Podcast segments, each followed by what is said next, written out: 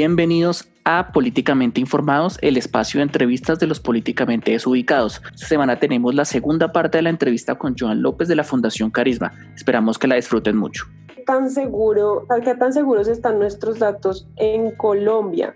Lo pregunto porque en el High Festival estuve en una conferencia de una, de una mujer muy famosa en el tema de seguridad de, datos y esas cosas y al final termina diciendo tapen la cámara de sus celulares porque ustedes son eh, ciudadanos del común pero todos estamos expuestos a, a mil cosas eh, que pasen con nuestros datos, con, nuestros, con, nuestra, con esta cara, con todo. Entonces, ¿qué tan seguros estamos eh, y cómo, pues ya nos has dado como pistas con respecto al tema, pero eh, me refiero más como a la legislación em, y sobre todo también al manejo que se le da realmente a los datos. Ahí estás, ahí estás hablando de, dos temas diferentes, pero, pero sí, que, sí que son bien interesantes ambos. Eh, entonces, un tema es el de seguridad digital y son las condiciones de seguridad digital en este país. Em, como te decía, la seguridad digital es como una, es una forma elemental de, de cómo, de, cómo, de cómo vivimos nosotros. Se supone que es una forma para protegernos de todo tipo de abusos eh, que pueden eh,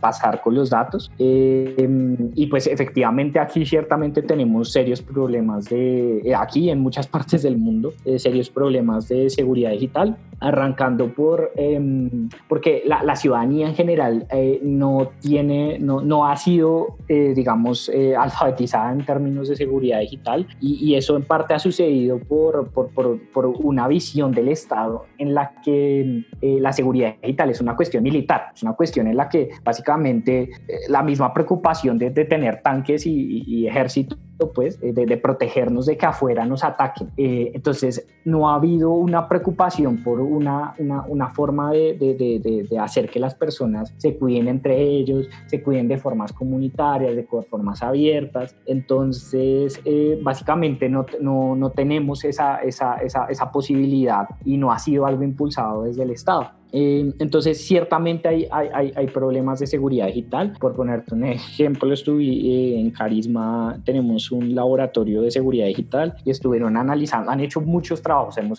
se han analizado, em, por ejemplo, los datos de la, de la unidad de víctimas, qué tan seguros están y encontraron serios problemas con eso y pues se, se, arreglaron los problemas, que ese es un poco el esfuerzo que hacemos nosotros. Aquí no se trata como de, de buscar problemas y salir a denunciarlos por denunciarlos, sino se trata de trabajar con las instituciones para mejorar las cosas. Eh, otro ejemplo es la, la, aplicación del COVID, Corona Entonces se hizo un análisis, se encontraron serios problemas de seguridad pues, y se habló con, con, el Instituto Nacional de Salud y se habló con el, la entidad encargada y, y se les hicieron ciertas recomendaciones de seguridad digital pero digamos que eso es un constante en que, en que en, Fundación Carisma encontramos siempre estas fallas de seguridad digital desde el Estado y en privados también, y siempre, pues siempre con esta visión de, tratar de colaborar, obviamente, eh, reportamos estos, estos problemas. Y ya otra cuestión de la que hablas es la cuestión de los abusos. Entonces, em, como te decía, la ley de protección de datos eh, es una ley basada en el consentimiento y en la propiedad. Entonces, básicamente como que tus datos son una propiedad tuya y como una propiedad tú puedes consentir entregarla. Entonces, eh, digamos, tú llenas un, eh, un, consentimiento, entregas tu información de forma libre e informada, supuestamente, eh, y con eso se puede hacer, autorizas unos usos específicos para esos datos. El problema es que la realidad ciertamente es bastante diferente. obviamente las personas, muchas personas entregan datos sin saber para dónde van, sin saber para qué se usan. muchas personas entregan datos sin, sin, sin información completa. Y, y, y, pues ciertamente esa visión de la propiedad como que reproduce esta idea de que, de que los datos son como el, el, el, petróleo del futuro y, promueven un, negocio basado en datos que, que muchas veces no, no termina con, con, con cuestiones justas y termina reproduciendo em, inequidades de poder y reproduciendo violencias. Y entonces legalmente, eh, digamos que, que, tenemos esa falla. Y la otra gran falla es que eh, en, cuanto al Estado, nuestra ley de protección de datos tiene una excepción muy clara y es como si, un, si, una, em, si una entidad del Estado está usando, eh, está usando sus datos en su espacio, en sus funciones constitucionales, pues lo, lo puede, puede tratar cualquier tipo de dato.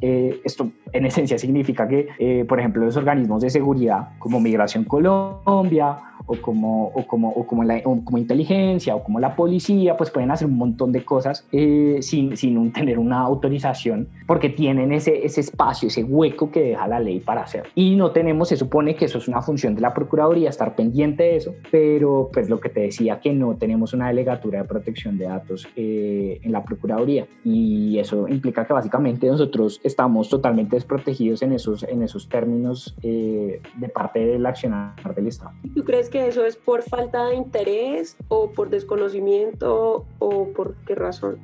Yo, yo, creo que es porque es útil, o sea, es útil para los intereses del Estado. Eh, el, Estado idealmente quiere tener los menores eh, barreras posibles para, para, para, para, ejercer, ejercer sus funciones, para, em, sí, para funcionar, quiere, quiere tener la menor cantidad de barreras posibles. En esencia ven estas leyes como una barrera y lograron meter este, esta excepción muy, muy clara y, y entonces hay, hay, una falta de voluntad política pues por em, dejar, dejar eh, digamos, crear esta conciencia de, de, privacidad y de protección de las personas y, pues que le termina siendo útil al Estado, ¿no? Y especialmente útil a los organismos de, de seguridad, que, o sea, es decir, en Colombia tienen una historia vergonzosa en, en, términos de, inteligencia, espionaje, vigilancia, eh, violencia política eh, y, y, pues, em, digamos, no tenemos ningún tipo de, barrera para, para, estas cosas. Y, y, pues eso lo muestra, yo creo que una de las mejores muestras de, de, de como del, del, desinterés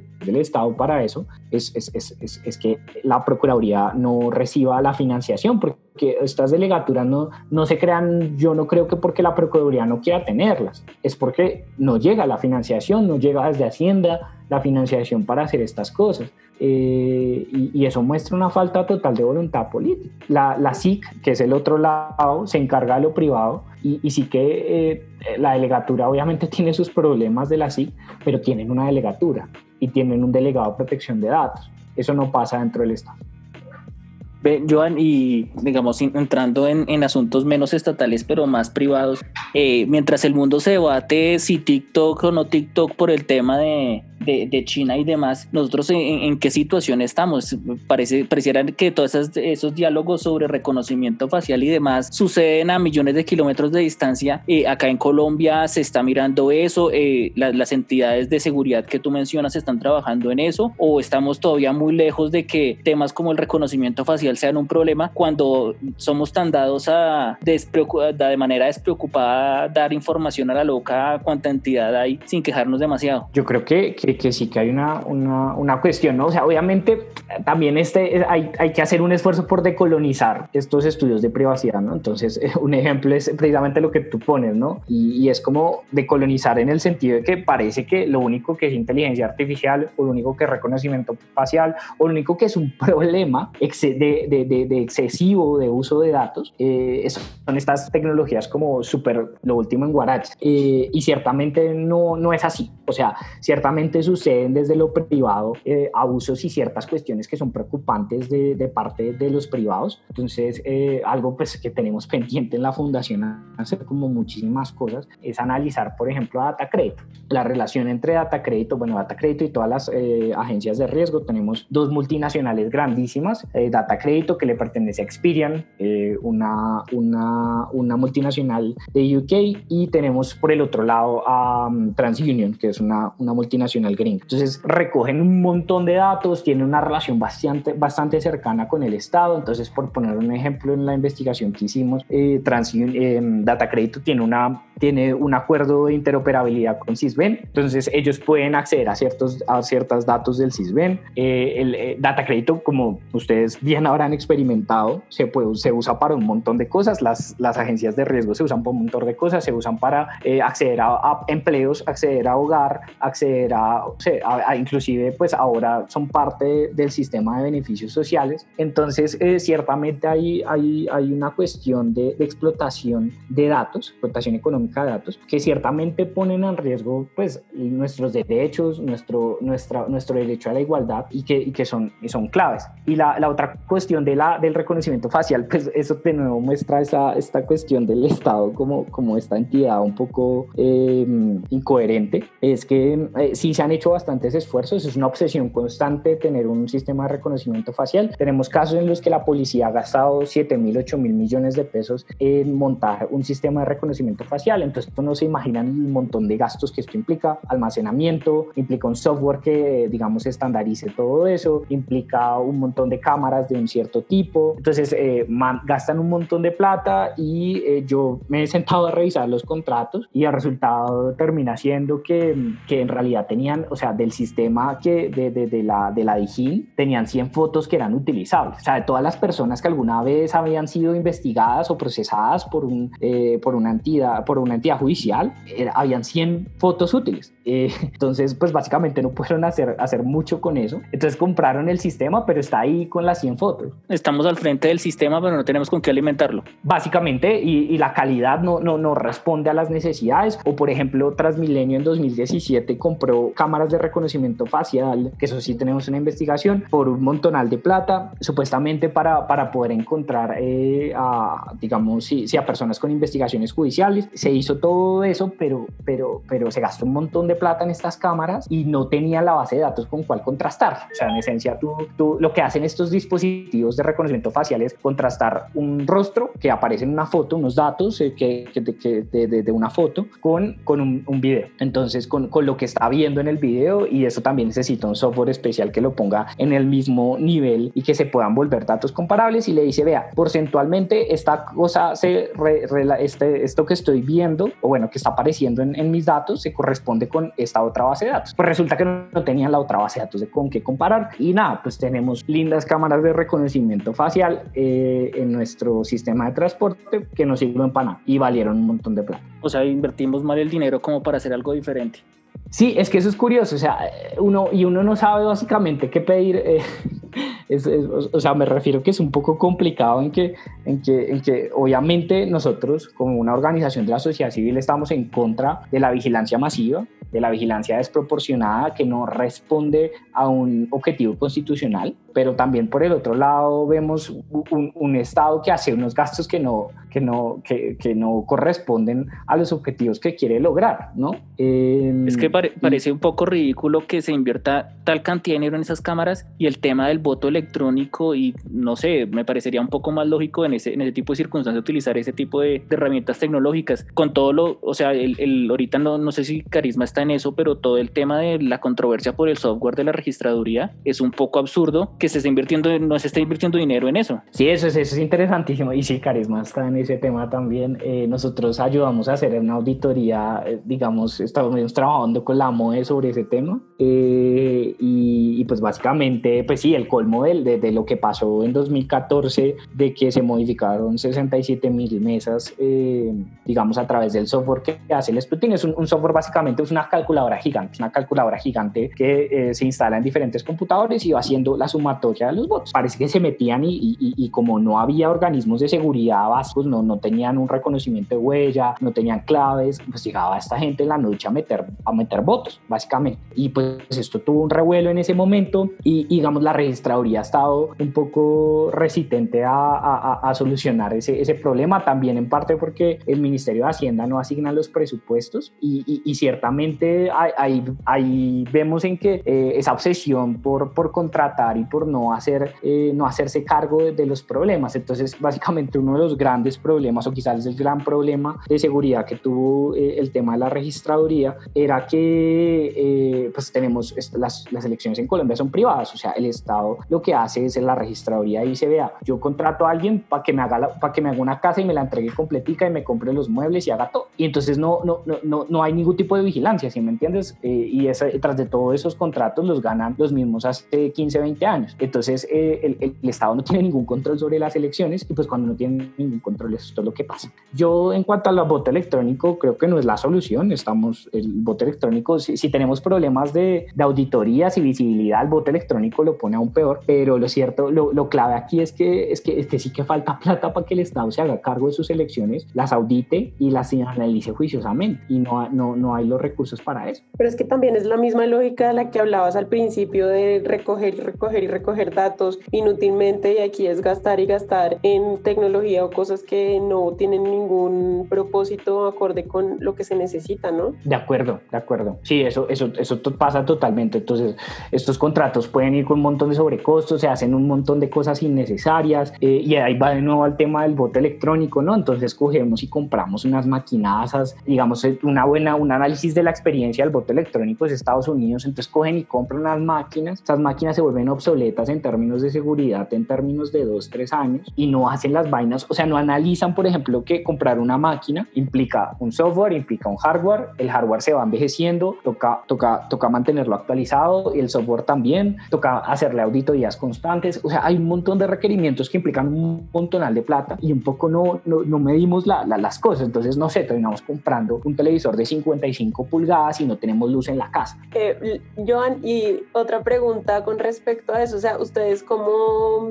hacen para difundir esa información o cuál es el público objetivo? Eh, sí, ¿cómo, ¿cómo pretenden en difundir la información para que a muchas personas les llegue esto? Pues eh, nosotros tratamos de ser estratégicos en nuestro trabajo, obviamente estos temas es un complique para que la gente, digamos, se, se engage con esto, se, se, entregue a estos temas, eh, es un poco un complique, pero siempre tratamos como de utilizar estrategias para llegar de, a diferentes públicos. Entonces, pues tenemos nuestro público, que también nuestra página web, eh, tenemos como nuestras redes sociales y esto, pero también tratamos siempre de estar en un diálogo constante con periodistas, tratamos de entregarles investigaciones, de entregarles datos duros para que ellos eh, publiquen cosas, tratamos de trabajar con la academia, eso es un esfuerzo súper complicado, pero que, que hemos tratado de entregarnos a él y es que en Colombia no hay un, un, esfuerzo de la academia real por analizar estos temas y un poco lo que, lo que nos ha tocado muchas veces empujar, financiar, apoyar eh, y, y, meternos en este diálogo y jugar nosotros a hacer la, la, la academia para poder poner en, en, en, en, discusión estos temas. Entonces ponemos eso también en la academia, trabajamos con periodistas, eh, también hemos tratado de trabajar con partidos políticos, trabajamos con otras organizaciones sociales, eso es algo que sí es muy constante. Entonces eh, muchas veces por poner un ejemplo, hemos ayudado con seguridad digital a, a Colombia Diversa, a Caribe Afirmativo, entonces a, a, otro tipo de organizaciones que obviamente se alinean con nuestros intereses eh, de justicia social y derechos humanos. Eh,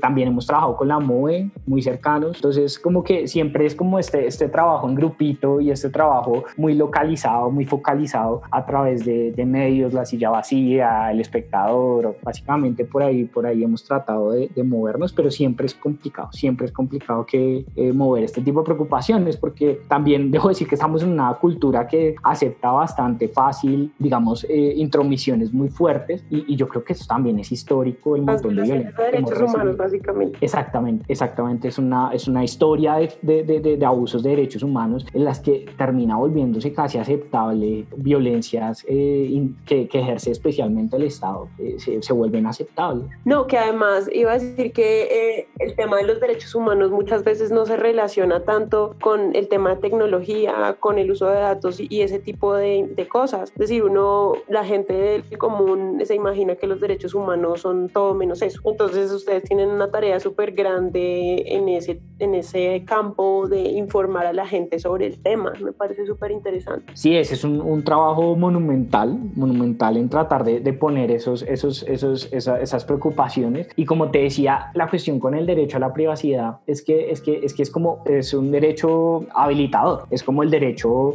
a la, a, a, a, digamos, al debido proceso. Son, son cuestiones que son, que son habilitadoras para que nosotros podamos ejercer todos los demás derechos. Pero entonces eso implica que cuando tú analizas la, la, las cuestiones que están pasando, muchas veces eh, esas, esas intromisiones y esos abusos de privacidad no se ven como abusos de derechos humanos, porque en parte eh, está, es, digamos, la puerta está abierta. La puerta está abierta y, y, y nosotros entendemos eh, que hay un, un, un, abuso de derechos humanos es cuando ya todo está, eh, cuando, cuando las cosas pasaron. Y entonces es muy difícil poner, poner ese tema y pues siempre con un montón de preocupaciones que, que, tiene, que tenemos muy, muy puntuales en términos de violencia, de construcción de paz, en términos de, de, de, de, economía. Entonces eh, como que meter este tema es difícil, pero pues siempre tratamos de ver que, como te digo, la privacidad es un derecho habilitador, es una puerta que para que nos permite ejercer nuestros derechos y que nos también que si la dejamos abierta que, que, que, abusen eh, por un lado y, y, por el otro lado que todas estas cosas, todas estas violencias eh, no pasan en el aire, pasan a través de herramientas. Realmente esas herramientas son datos, son tecnologías, son sistemas y uno puede creer que digamos no son cosas